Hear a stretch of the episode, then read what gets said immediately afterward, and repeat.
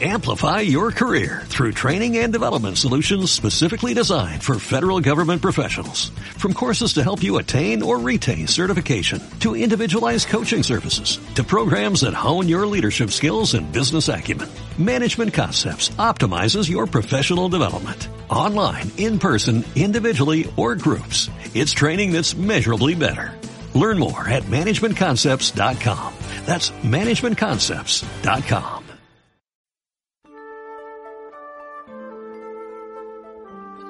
La zorra y el cuervo. Parado en un árbol, el señor cuervo sujetaba con su pico un rico queso. Y la señora zorra, atraída por el olorcillo, le habló de esta manera. Buenos días, señor cuervo. Me parece que es usted muy bello. Si su canto fuera igual a sus plumas, sin mentir le digo que será el fénix de todas las aves que habitan en los bosques.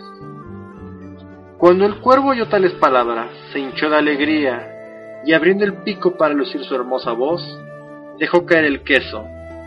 La zorra lo atrapó al instante y dijo, Sepa usted, señor cuervo, que todo adulón es un parásito de aquel que sin más lo escucha. Esta lección bien vale el queso. Avergonzado y confundido, el cuervo juró, aunque algo tarde, que nunca más se dejaría engañar.